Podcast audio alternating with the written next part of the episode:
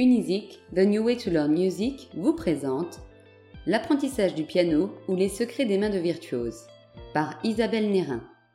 Comment ne pas rêver en regardant les mains des sœurs Bugnetti-Jvili virevolter sur le clavier de leur piano Steinway Elles racontent chacune une histoire, impressionnant résultat d'un travail quotidien, d'une technique infaillible de coordination des mains.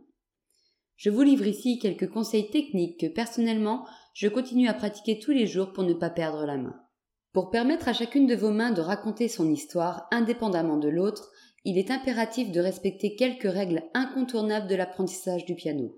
Le premier conseil précieux, dès lors que vous êtes assis devant votre clavier, est de permettre à vos doigts d'être en condition de jouer.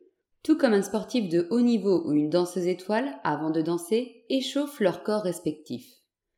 Je demande toujours à mes élèves de pratiquer avant chaque cours de piano quelques exercices portés sur la réalisation de gammes simples. L'important n'étant pas à ce stade ce qui est joué, mais plutôt d'entraîner et de délier ses doigts. Commencez par la main droite en posant votre main sur votre clavier. Le pouce est alors au-dessus du dos et ce jusqu'au sol qui accompagnera votre auriculaire. Jouez chacune des notes jusqu'au sol, puis redescendez. Faites le même exercice avec votre main gauche, l'auriculaire étant alors positionné sur le dos et le pouce sur le sol.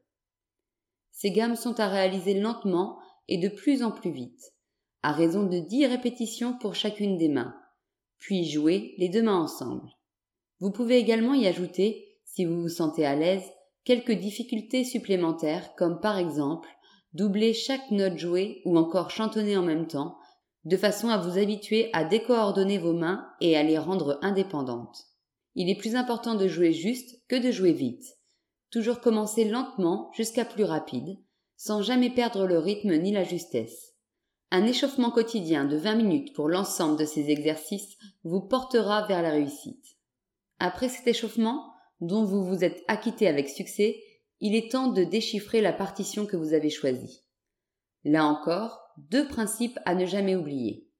Déchiffrer main séparée, lentement, puis main ensemble. Déchiffrer en exagérant et en amplifiant le plus possible le mouvement des battements des doigts. Déchiffrer lentement mais sûrement est un point essentiel.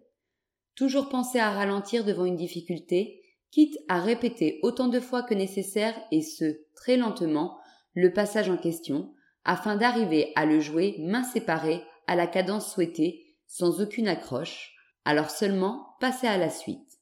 En faire trop pour en faire assez est la seule issue pour contourner les difficultés. Toujours exagérer les battements de vos doigts cela permet de bien appréhender les difficultés qui se présentent, les travailler pour ne plus avoir à y penser.